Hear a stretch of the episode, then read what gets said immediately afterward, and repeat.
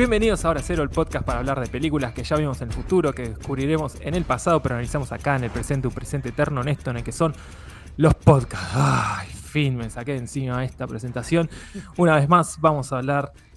eh, ¿De qué vamos a hablar? De un cómic, sí, tenemos acá un tremendo cómic que recomendó, antes de decir el nombre, como saben, eh, este hermoso podcast es parte de, una, de un grupo de amistad, de amigos que venimos en esta cuarta temporada. Encima tenemos un nuevo integrante.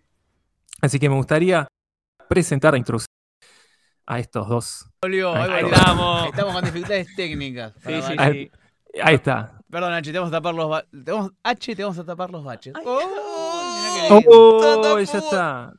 Hermoso. Sale con, Bueno. con rimita y todo, boludo. Remite y todo. Bueno, Con ustedes, eh, gracias. Silva eh, y Nahuel Esquenone del otro lado de la pantalla. Aunque tengamos problemas técnicos, estamos haciendo todo lo posible para que esto funcione. Bastante bien venía saliendo. Creo que nunca tuvimos problemas técnicos reales. No, hasta ahora es la, la primera vez. No, y en las otras temporadas. Te juro que es la primera vez. Sí.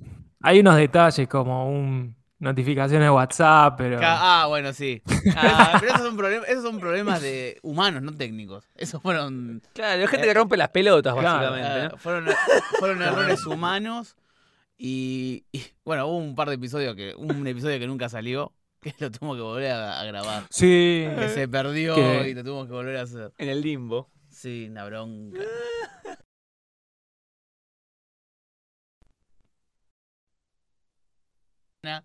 Y dije, bueno, ya está, no, no, lo vamos a hacer ahora. Sigamos con otra cosa. Después le dimos una revancha a ese episodio que lo volvimos a grabar. Sí, no digamos cuál es. Creo que, que- que- no sé si- No digamos cuál es, no, creo no que lo vamos a decir. En su momento, cuando lo grabamos, creo que lo contamos. Puede ser. O sea que tienen que escuchar las temporadas para saber cuál es. Claro. Gran juego, chicos. Ay, o sea, ¿viste? escuchen una cosa. El Hay, que, hay le- como easter eggs. Mirá, el que mirá. lo hace le, le- mandamos un regalo por eBay. Irónicamente, es- es- podemos decir que ese episodio tuvo una segunda oportunidad. Claro. Relacionándolo con el tema, de, el tema del día. Exactamente. Vamos. Tenemos el cómic Seconds de Brian Lee O'Malley. ¿Está bien? ¿Lo dije bien? El autor de Scott, Perfecto. de la serie Scott Pilgrim. Seconds. Que es, yo pensaba, ¿no? Es segundos y segundo. Claro. Hay una cuestión de temporalidad Claro. y una cuestión de chances. eh, que bueno, que ya el cómic habla de eso. Exactamente, juega con eso. Sí.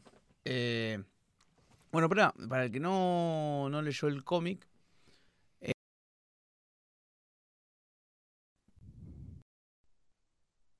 Pilgrim vs. The World.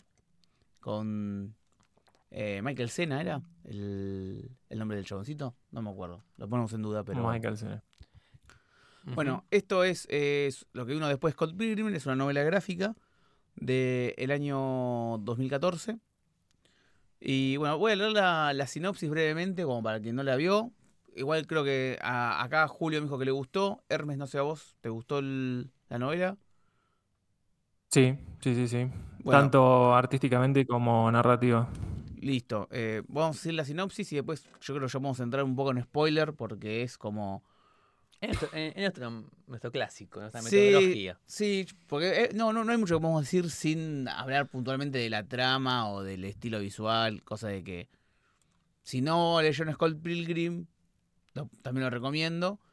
Esto es no tiene tanta acción, digamos, como Scott Pilgrim, pero bueno, leo la sinopsis. Eh, ah, dale, dale. bueno, dale, léete la sinopsis. Bueno, No, no, yo quería decir algo de- de- del autor, pero léete la sinopsis y voy después de eso. dale.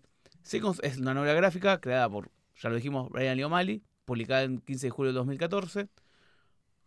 Y bueno, la novela relata la historia de Katie Clay, una chef de un restaurante próspero llamado Seconds, quien obtiene la capacidad de enmendar sus equivocaciones pasadas al escribirlas en una libreta comiendo un hongo misterioso. Suena raro y psicodélico, pero es así. Y entonces cuando se queda dormida, al otro día ese error desaparece. O, mejor dicho, cambia. Eh, lo estamos haciendo medio vago porque, bueno, Porque eso es lo que vamos a hablar. porque es lo que vamos a hablar ahora, digamos. La idea es que descubran esto, es lo que yo puedo decir, y sin caer en spoiler, es que esto, a diferencia de, para distinguirlo, es una novela gráfica eh, hecha y derecha, Sí. porque muchas veces, los, para quien no lee o no conoce, a veces los cómics son revistas chiquitas y tienen una historia que continúa en varios cómics, se recopilan en un libro, que si bien es una misma historia, a veces eh, está pensada para que termine en un punto y arranque después, tipo capítulos. Esto está íntegramente pensado como una novela gráfica, es decir, tiene estructura de novela, tiene capítulos, se lee mucho más rápido que una novela porque obviamente es un cómic, la, mi- la- está todo dibujado, pero bueno, es un libro entero. Eh, lo recomendamos, es súper amigable, es bastante llevadero y Sí. bueno, ahora vamos a, a profundizar. Y antes, y antes de que pases vos, H, con lo que decir del autor, quiero decir de, de- de la novela, que es lo que todos en algún momento eh, quisimos tener, ¿no? El poder que todos quisimos tener en algún momento en nuestras vidas, eh, Katie lo tiene. Así que bueno, Ay, lindo. H. Miguel poético. Eh. Como sigo después de esto. Sí, me gusta. Este, que, sí, una cosa que- Algunas estelas ahí. No Estelar Toa. no por ahora. Ya quisieras. Ya que-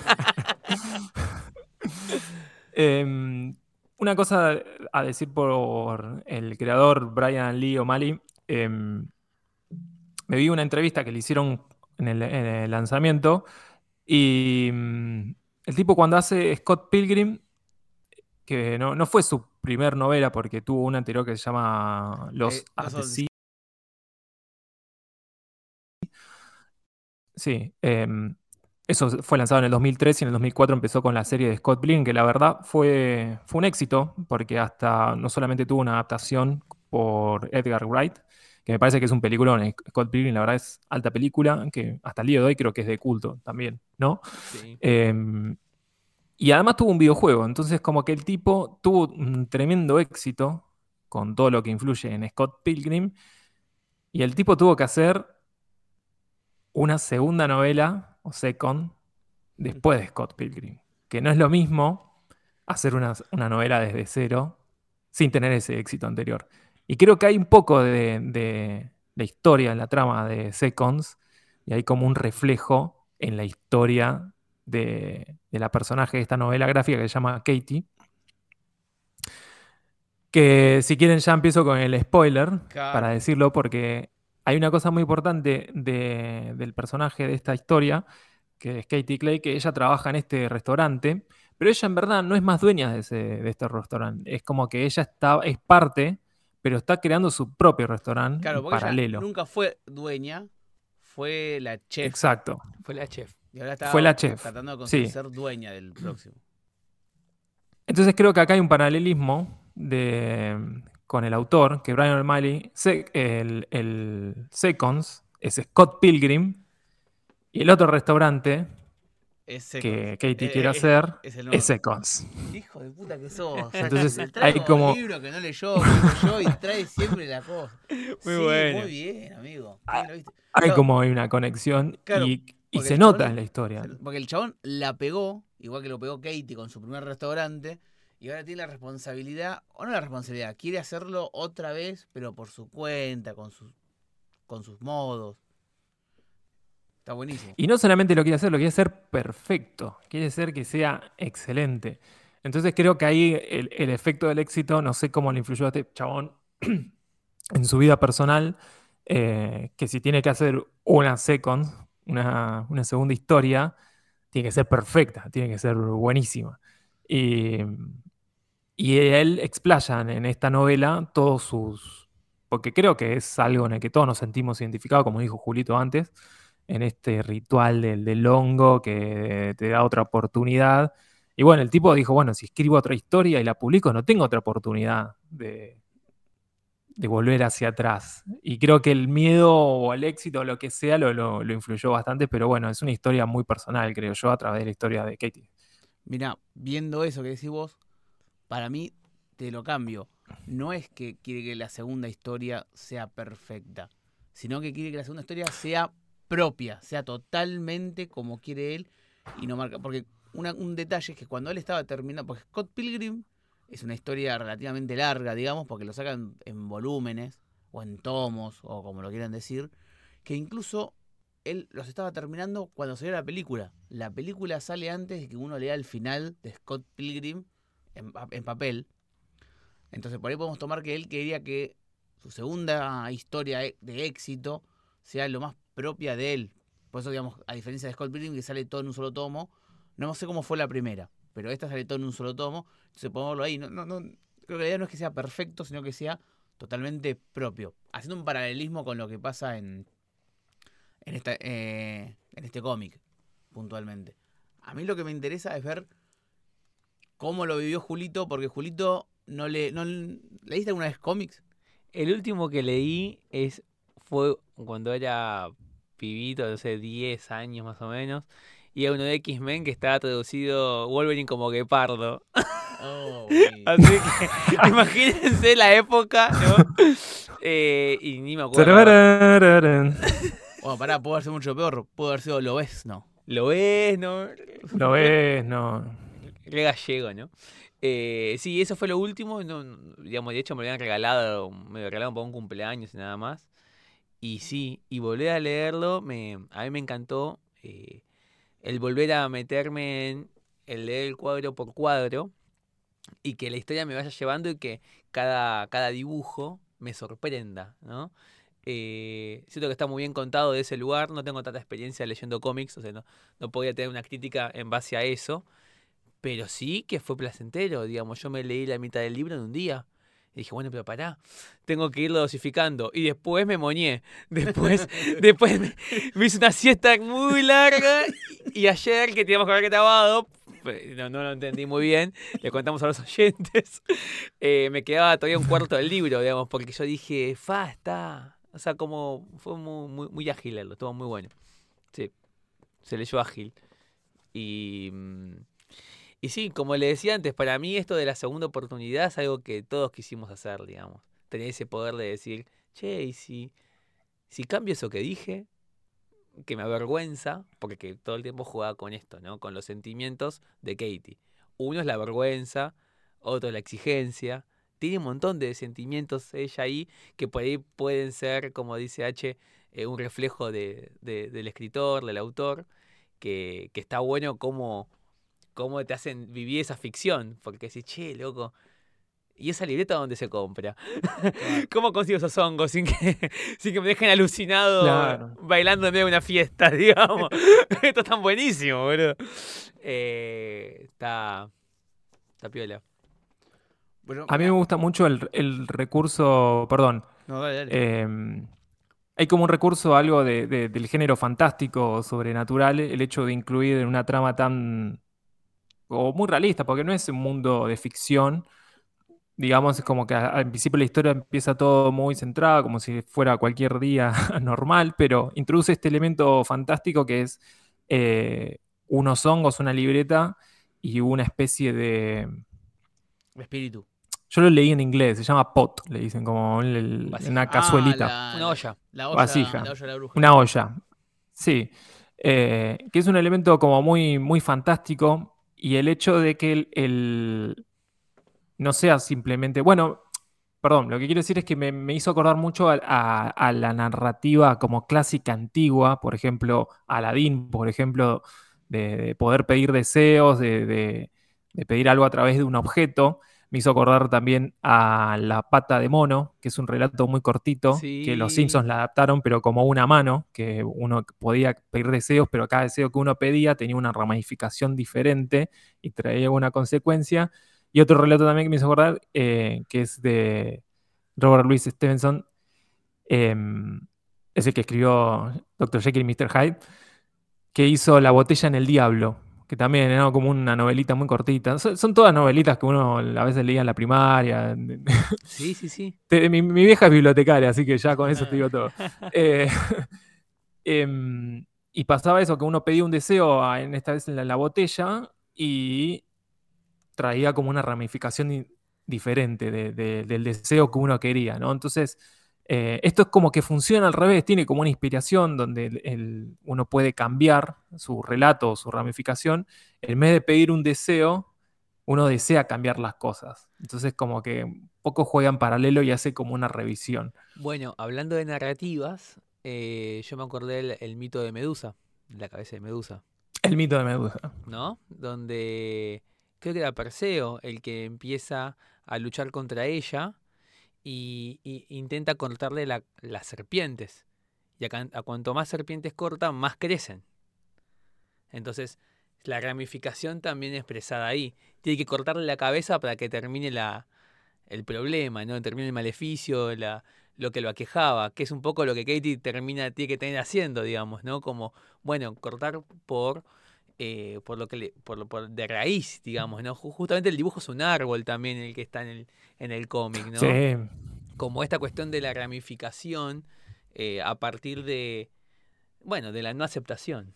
Bueno, mira, hablando de puntualmente lo que pasa en el cómic, que, que mezcla todas estas cosas que es como la vida cotidiana y el, los recursos mágicos o cuentos tradicionales, que lo que quien primero le da el, el hongo o le hace descubrir el poder del hongo es el fantasma de la casa, supuestamente, que habita en Seconds, que es Liz. Sí. Eh, ahora, vos viste ahí como pensando, ¿qué es lo que desencada, eh, el, el hecho que desencadena que empiece que Liz le alcance un hongo por si pasa algo? El primer hongo que, que come eh, Katie, viste que le eh, provoca un accidente que se le quema con aceite los brazos a, a, otro personaje, Hazel. Pero en realidad, ese acontecimiento est- está arraigado en que aparece el exnovio. Entonces, Mm. ella, en realidad, el, el problema que tiene es de una relación. Porque digamos, al aparecer el novio le, le empezó a hacer un efecto dominó. No es puntualmente solo el aceite. Es como que en realidad ella lo que quiere cambiar es lo que pasó con Max. Que es lo que va a atravesar toda la novela. Toda la novela. y va a tener todas sí. ramificaciones para todos lados. Con Max. Con- digamos, eh, porque en realidad el problema en Sí. realidad es la relación, porque es lo que ella pone en eje de todo. Sí, Porque después todo lo demás tiene dudas, pero de lo único que como que se arrepiente es cómo terminó con Max. la relación con Max es eh, como el elemento más de auto boicot de ella. Claro. ¿sí? Es ese punto obsesivo donde ella lo quiere, lo quiere, lo quiere, y lo quiere caprichosamente. Y hace que por ahí pierda de vista su restaurante, ¿no? El que está construyendo, o pierda de vista, no sé, en Seconds, ella ya, no es más eh, la chef, pero por ahí, no sé, tener algún tipo de participación distinta, ¿no? Eh, no sé, tener otro tipo de vida ahí en ese altillo donde vive, digamos, no, está como con esta obsesión por Max.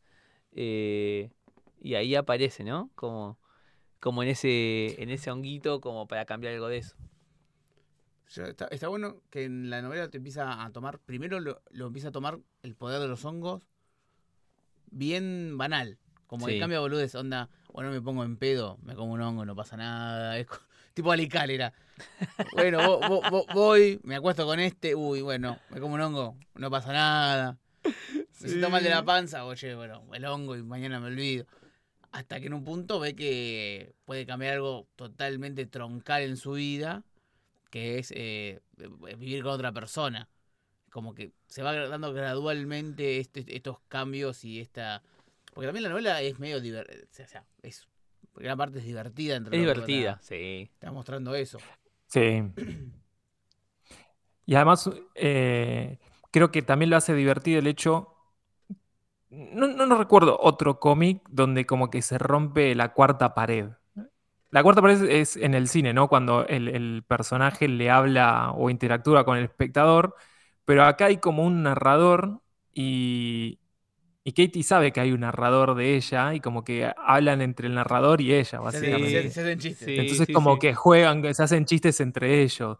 Y eso como que también lo, lo hace como divertido. Es, mm, por eso digo, como que no, no, no recuerdo otro cómic donde pase eso, entonces me pareció como, como un cierto punto innovador o interesante. Sí, yo creo que esa voz, Como recurso. eh, esa voz muestra un poco la autoexigencia de Katie.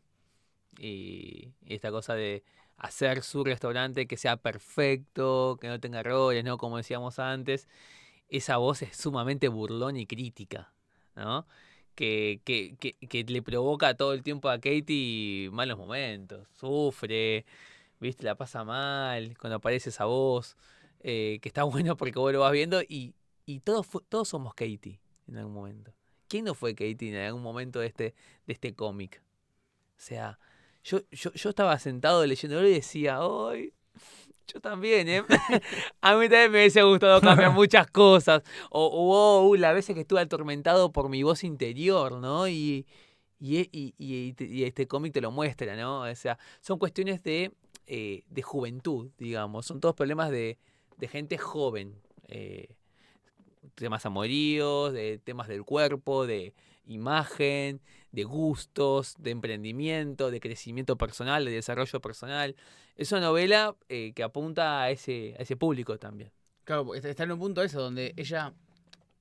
Porque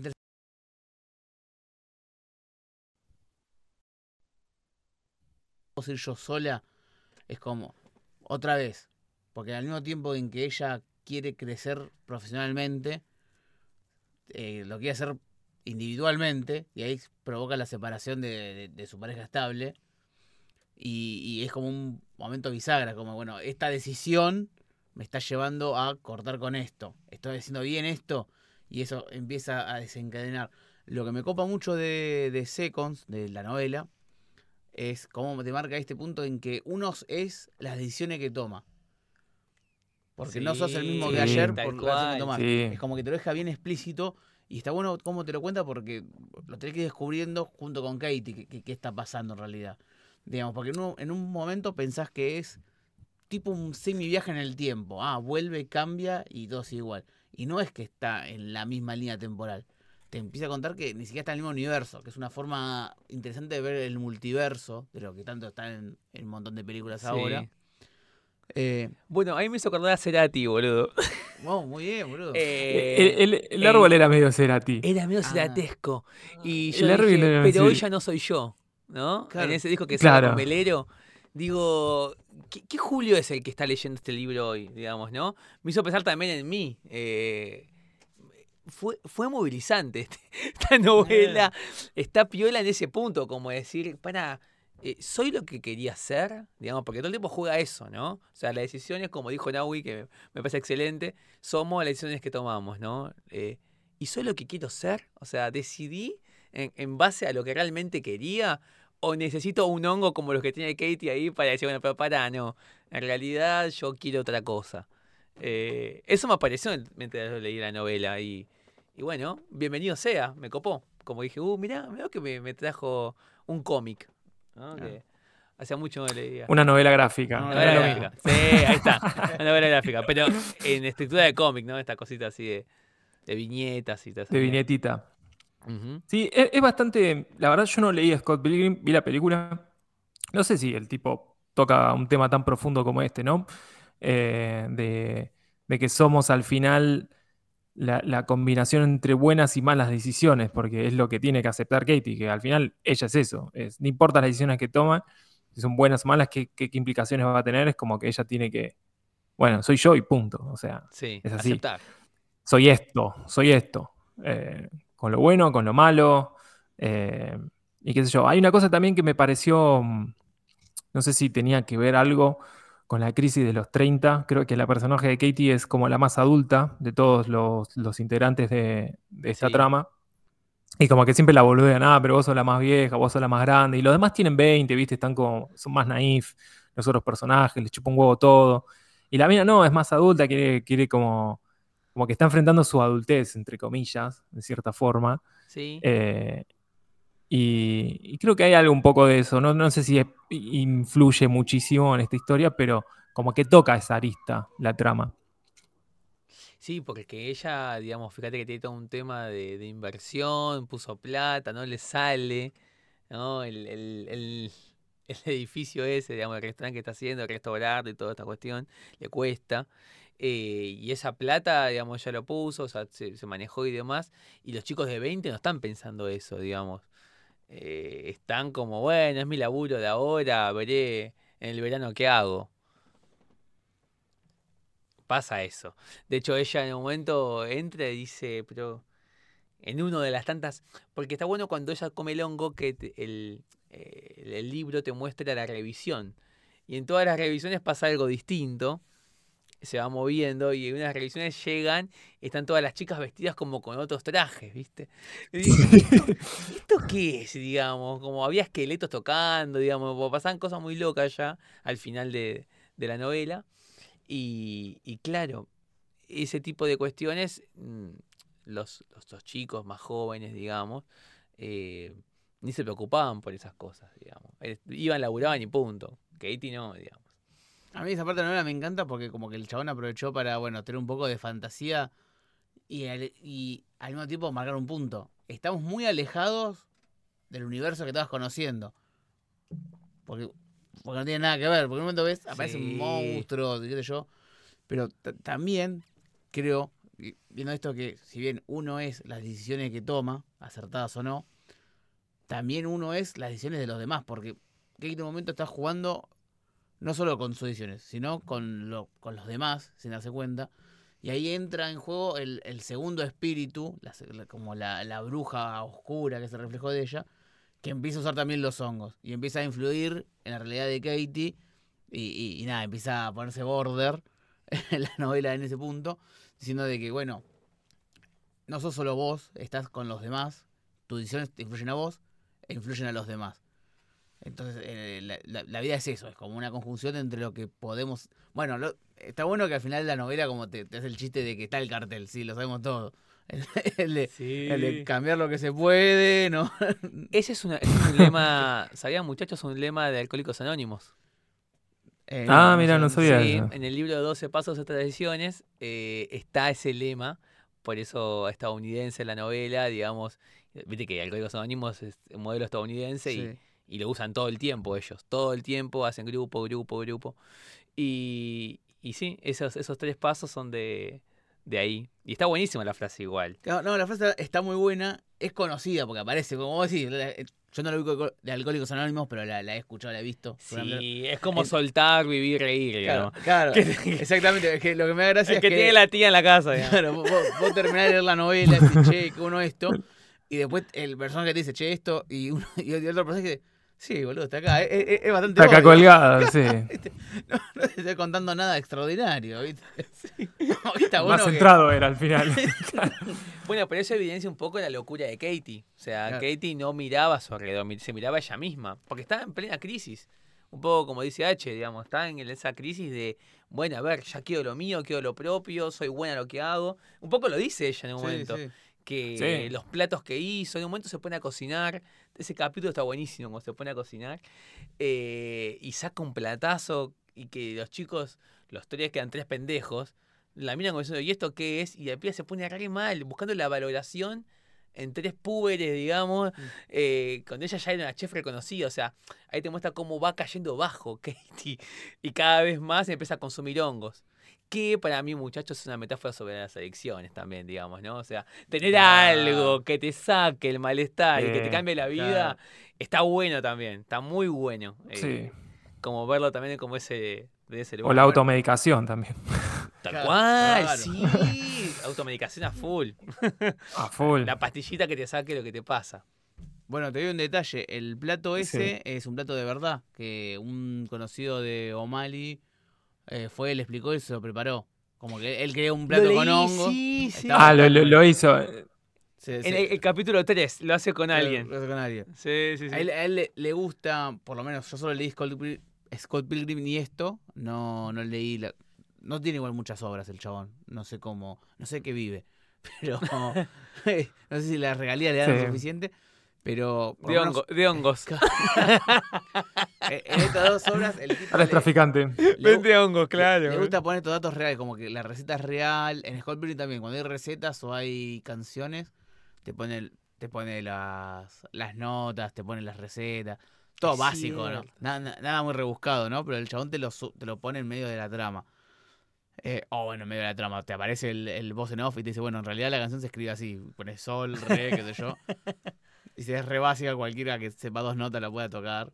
Bueno, por ahí tenga sentido esto que, que decía H, ¿no? De que sea como una especie de auto autobiografía de algún momento de su vida, ¿no? Porque el chabón es re honesto. Puede O ser. Yo sentí la honestidad bastante del chabón transparente. y me hizo ser honesto Sí. conmigo mismo cuando le pregunté, ¿soy el Sí. que estoy que quiero ser hoy un rato me lo pregunté, después ya volví a Twitter, digamos, ¿no?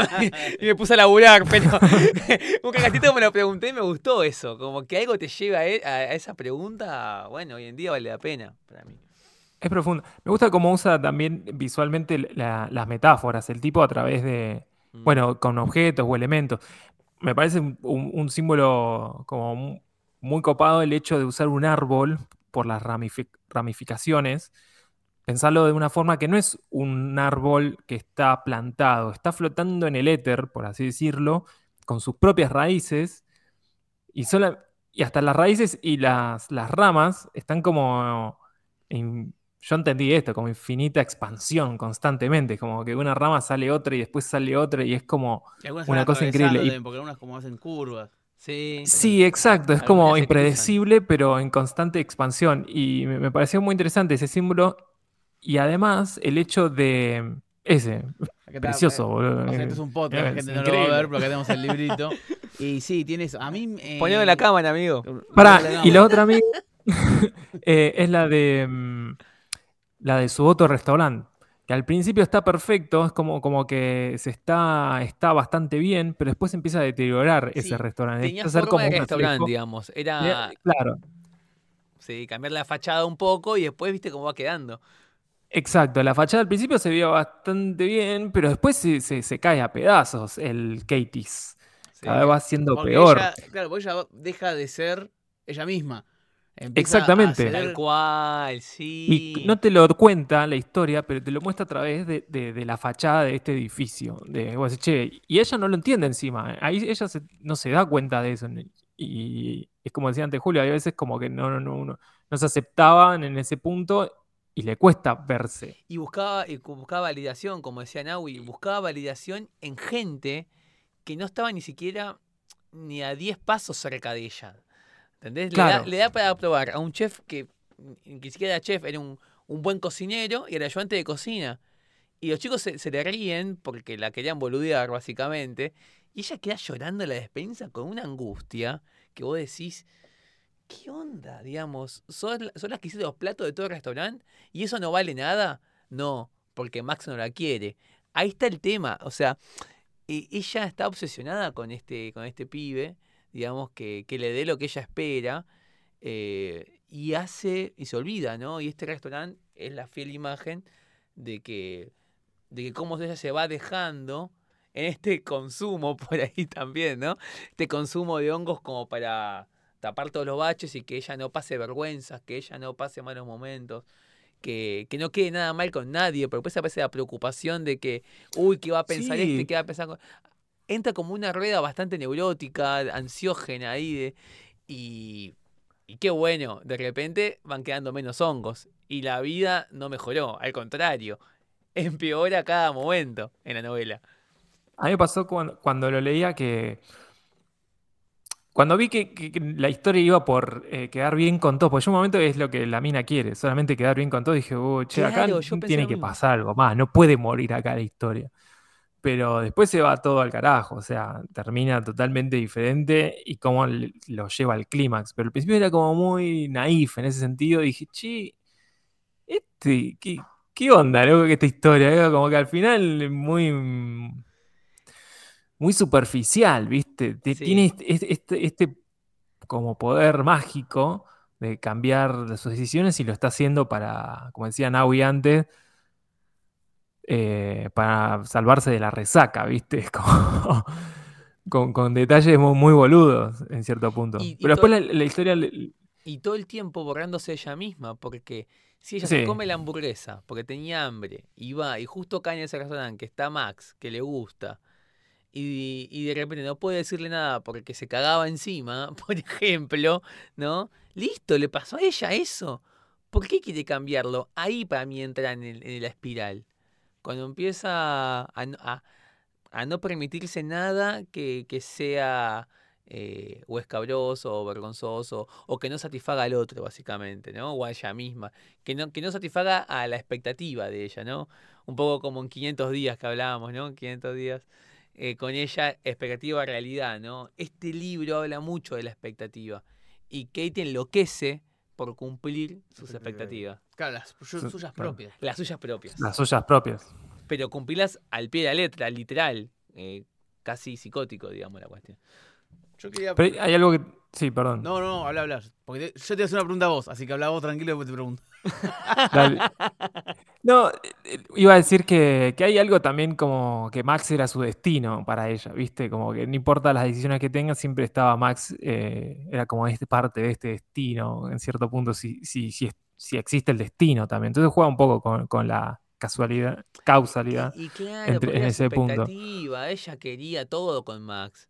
Pero después cuando lo tiene, lo quiere, ¿viste cómo es la cosa? Sí, exactamente. Exactamente. Yo quería aprovechar a Hermes, que es el diseñador gráfico de la casa, Eso. a ver si- qué le parece el apartado gráfico. A mí, por ejemplo, una cosa que me gusta destacar, lo voy a poner- se lo voy a mostrar a Hermes en la cámara como para recordarle, es que Katie Lo tengo, tiene, lo tengo acá, lo tengo acá. tiene un peinado tipo Sonic. Pero digital. Parece como si fuera un Sonic rojo. Porque tiene- y entonces me da eh, que es, eh, por lejos, es, bien, tiene que destacar, es el personaje humano más irreal de la novela. Me resulta como que da una sensación de que siempre está yendo para adelante. Que siempre está en movimiento ella.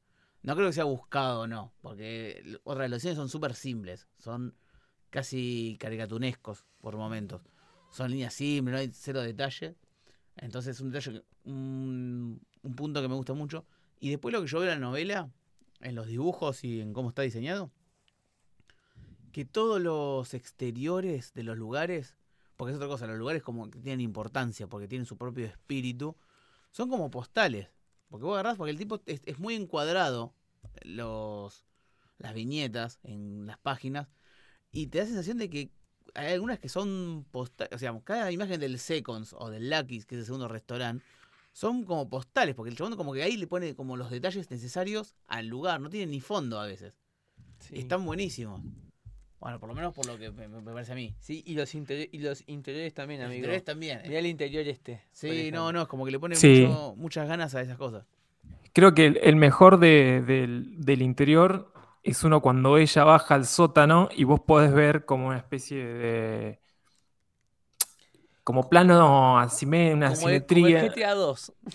Como el GTA 2. Ponele, sí. Que es como. Que lo, es, es- está en el sótano, pero lo ves como si fuera cenital y ves todo los Sí. el interior de todas las cosas.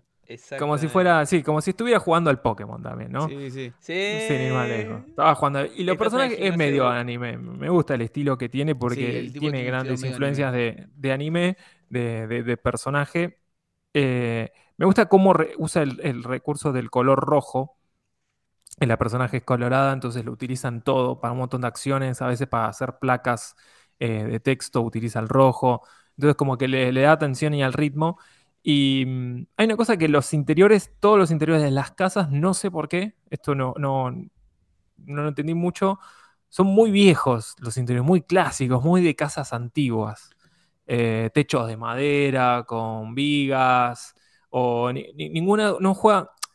Lo que quiero decir es, es un cómic que está muy relacionado con la arquitectura, pero ninguna de, la- de las referencias arquitectónicas es como una casa, no sé, como más moderna, más moderna. Es como que siempre va a la casa antigua, a la vieja, a la que está como más dejada, a la que tiene que ser refaccionada. Y creo que también tiene que ver con esto de las decisiones que toma capaz cada uno, ¿no? De, de ese espíritu de la casa, se dejó estar y se ve, y por eso es tan, tan así, tan caído abajo. Puede ser una, Puede una- ser, sí. Bueno, Metáfora. re- relacionado con eso, porque, primero, porque yo pensaba, eh, porque yo esto lo, lo repasé por arriba porque el, el libro físico lo tengo yo, se lo presté a Julio y no, no, no lo pude repasar mucho. Ahora es mi culpa. No, no, te voy a decir porque, digo, si está en el libro se me pasó, pero vieron que no, no aclara dónde es. Sabemos que es un lugar donde es un invierno que cae nieve. Es cierto.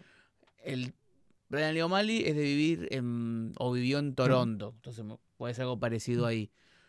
Entonces no sabemos, a lo mejor es una cuestión arquitectónica de cierto pueblo donde vivió él, donde hay, eh, yo imagino que es medio ligado como por ejemplo acá un- algún pueblo de, del interior donde quedan casonas viejas y se van refaccionando, algo por ahí. Y si no, también creo que está relacionado por el hecho de que está hablando de, cuando hablamos de espíritus de la casa, creo que está relacionado con esto, con situaciones o creencias folclóricas de antaño, que no te la imaginás en una construcción moderna. Mm, Te lo imaginás en algo que tiene un poco más de historia. Porque yo, porque por ejemplo, yo, aunque no lo crean, investigué y hay un espíritu, eh, no sé si es nórdico, escandinavo, a ver, yo te lo digo. Un poltergeist. No, no, pero hay uno puntual que se llama Kikimora. Criatura legendaria, es un espíritu femenino del hogar. ¿Qué hace, Kiki? En la, en la mitología eslava. El Kikimora, el jugador de fútbol. El Kikimora. que dice, su papel en el hogar suele estar juxtapuesto con el de Damobov, mientras que uno de ellos considera ese espíritu malo, el otro es espíritu bueno. Bueno, nada.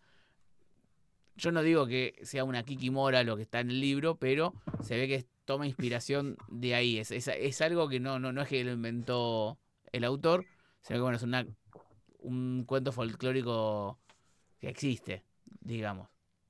Claro, tipo el pompero, digamos. Claro, algo así. El pomperito. Un pomperito. Pomperito. ¿Te parece un pomperito? No.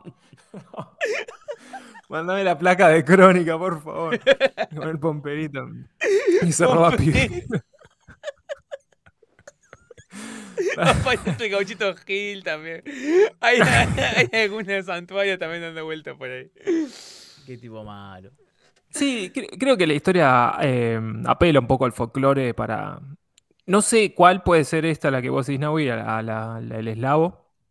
No tengo ni idea. eh, pero sí que lo utilizan en la historia un poco como que cada, en cada casa hay como un espíritu, ¿no?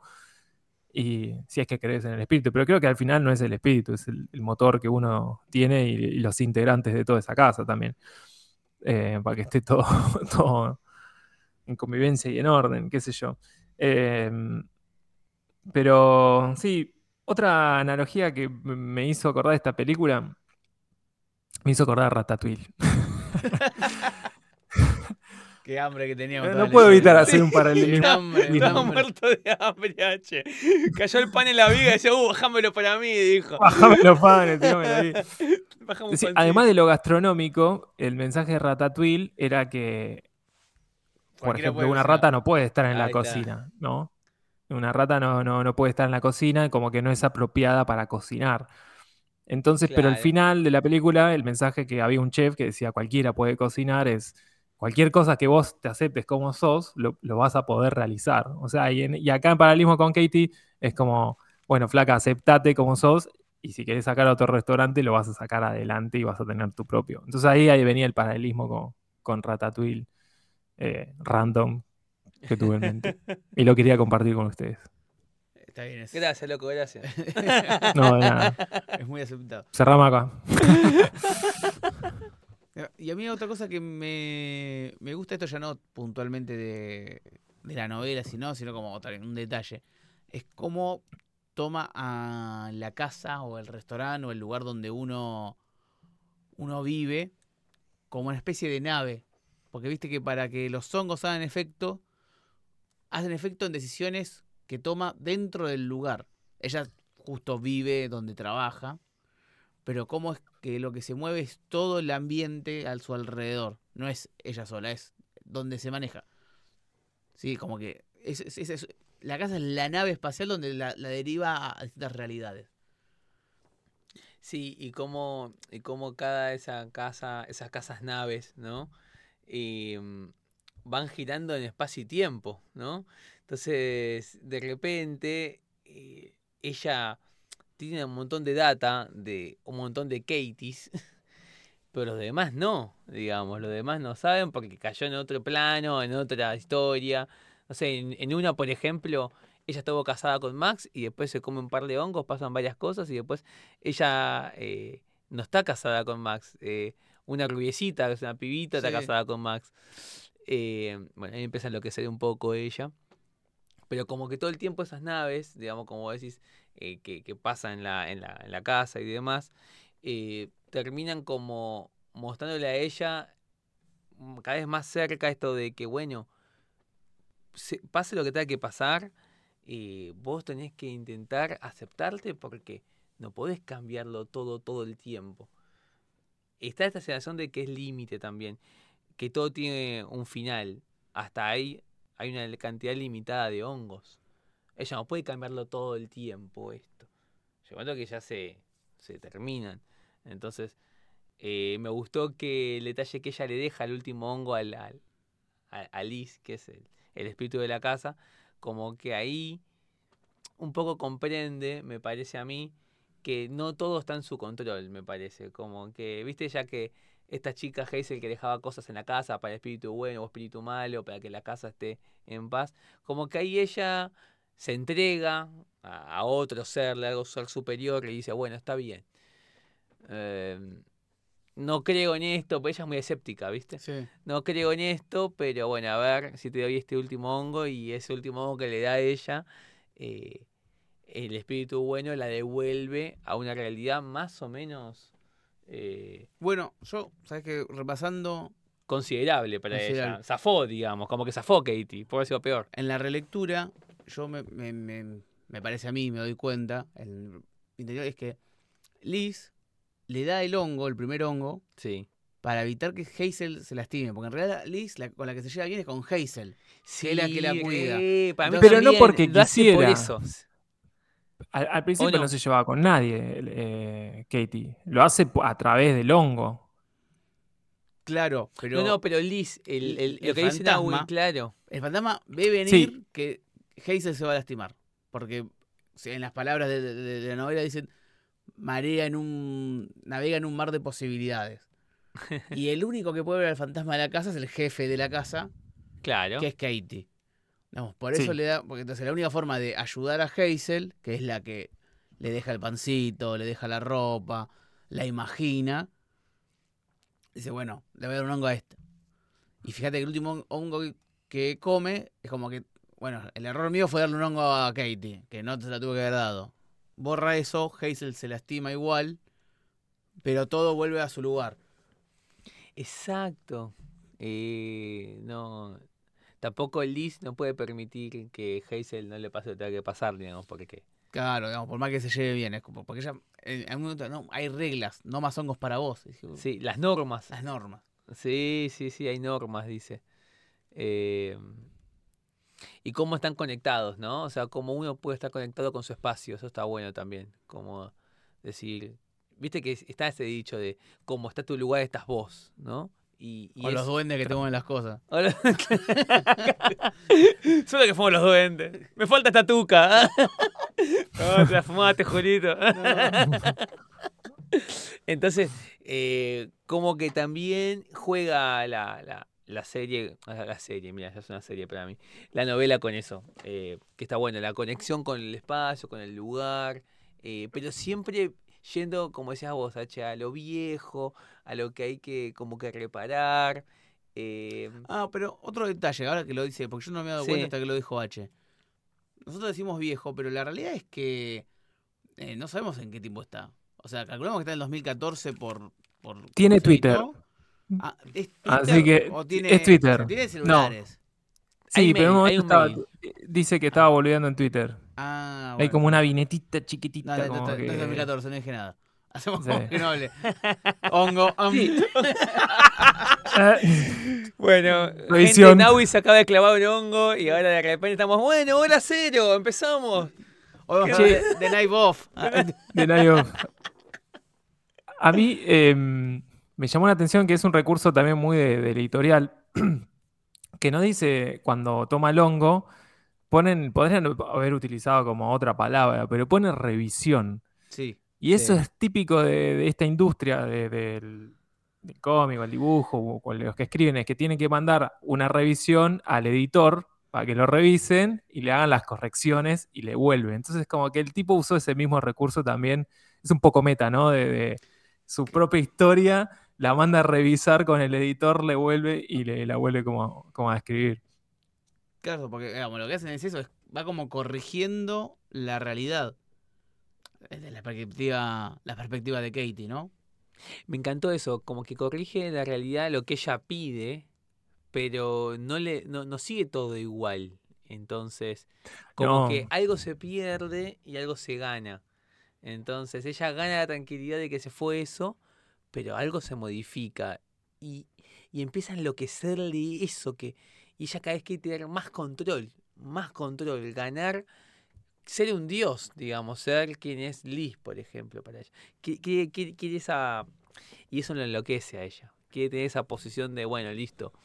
Que sea todo como yo quiero y ahí es donde ella pisa el palito. Me parece que está muy bueno eso, como. Eh, como, como por ahí podemos caer nosotros. ¿Quién, quién está exento de caer en esa megalomanía, no? No, bueno, lo, que pasa- lo lindo de esto es que con todo esto que contamos, yo creo que cualquiera lo lee, en algún punto sentís cercanía, porque Sí. está muy bien escrito. Qué sé yo, los momentos incómodos, uno se ve reflejado, ¿entendés? Te ves a alguien con, uy, no tengo mucha charla, qué sé yo, y no sé cómo saludarlo, como que no le da la mano, le das un beso, Sí.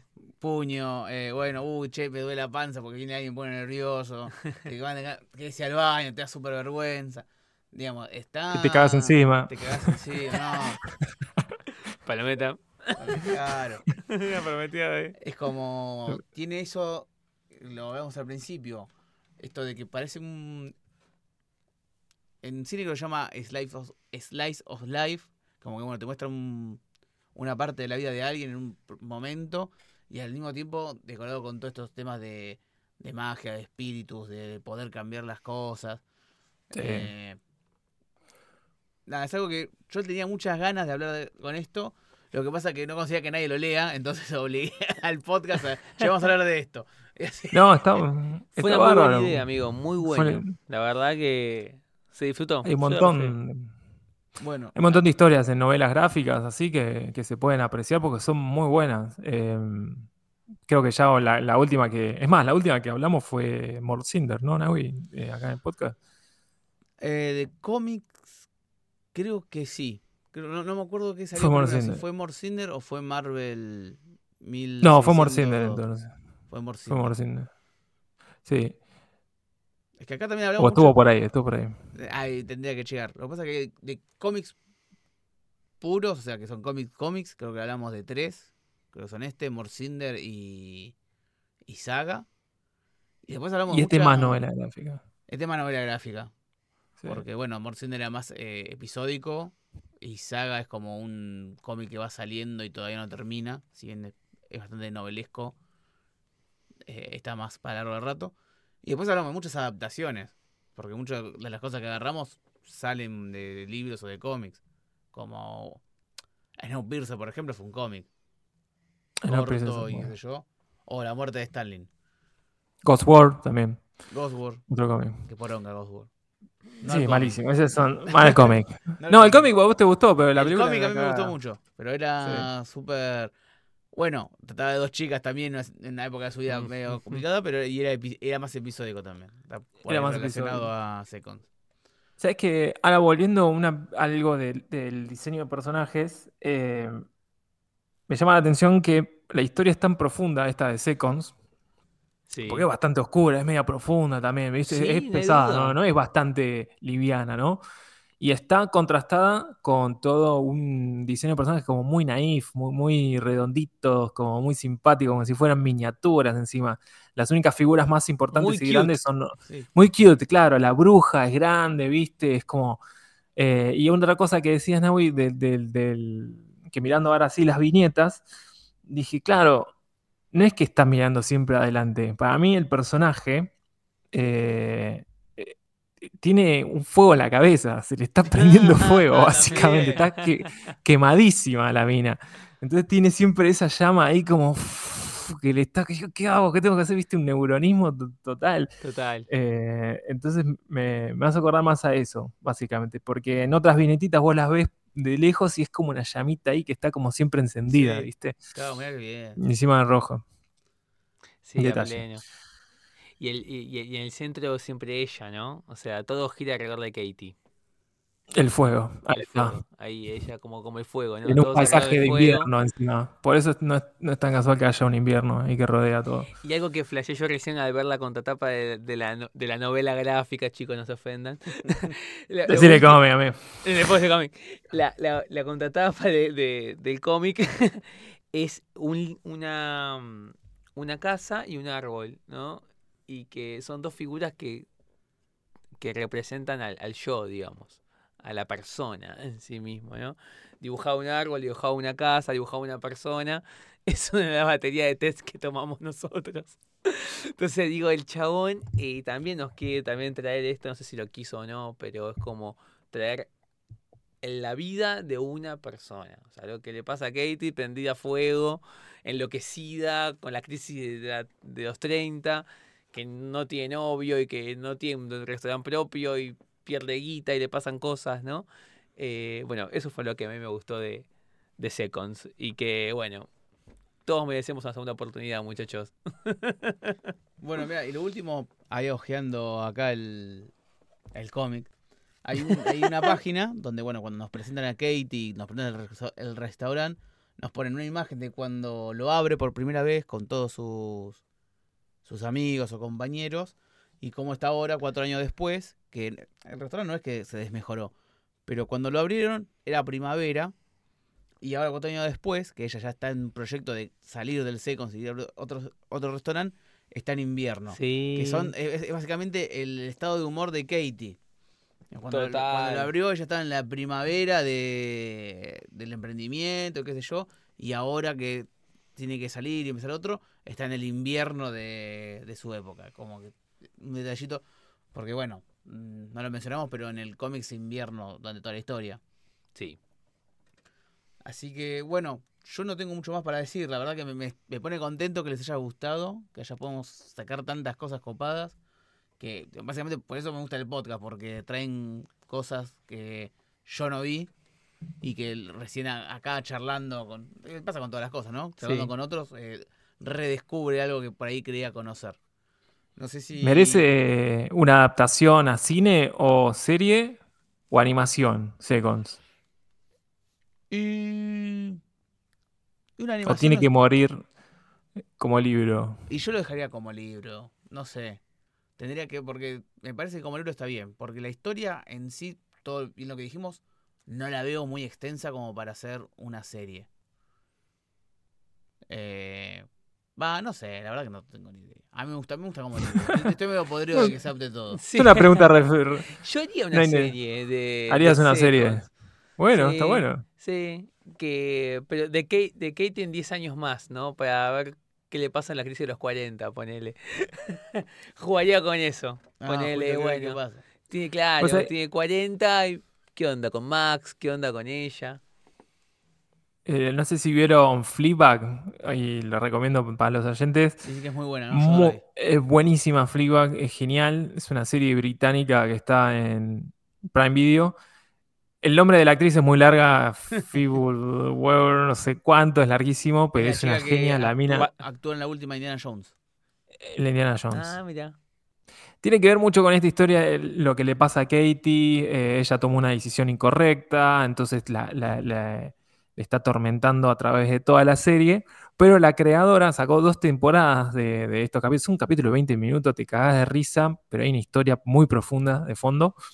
Qué bueno. Y la mina, la creadora, dijo: No voy a sacar una tercera temporada hasta que sea vieja, hasta que yo, dentro de 30 Ah. años más, quiero ver cómo maduré esos problemas y, y toda la historia para centrarme en eso, como escribir desde ese punto de vista y desde su experiencia. ¿Cómo puede trasladar esa historia en ella dentro de, como decías vos recién, Julito, de Katie dentro de Sí, sí, ¿cómo 10 sería años o lo que sea? ella, ¿no? Ahí.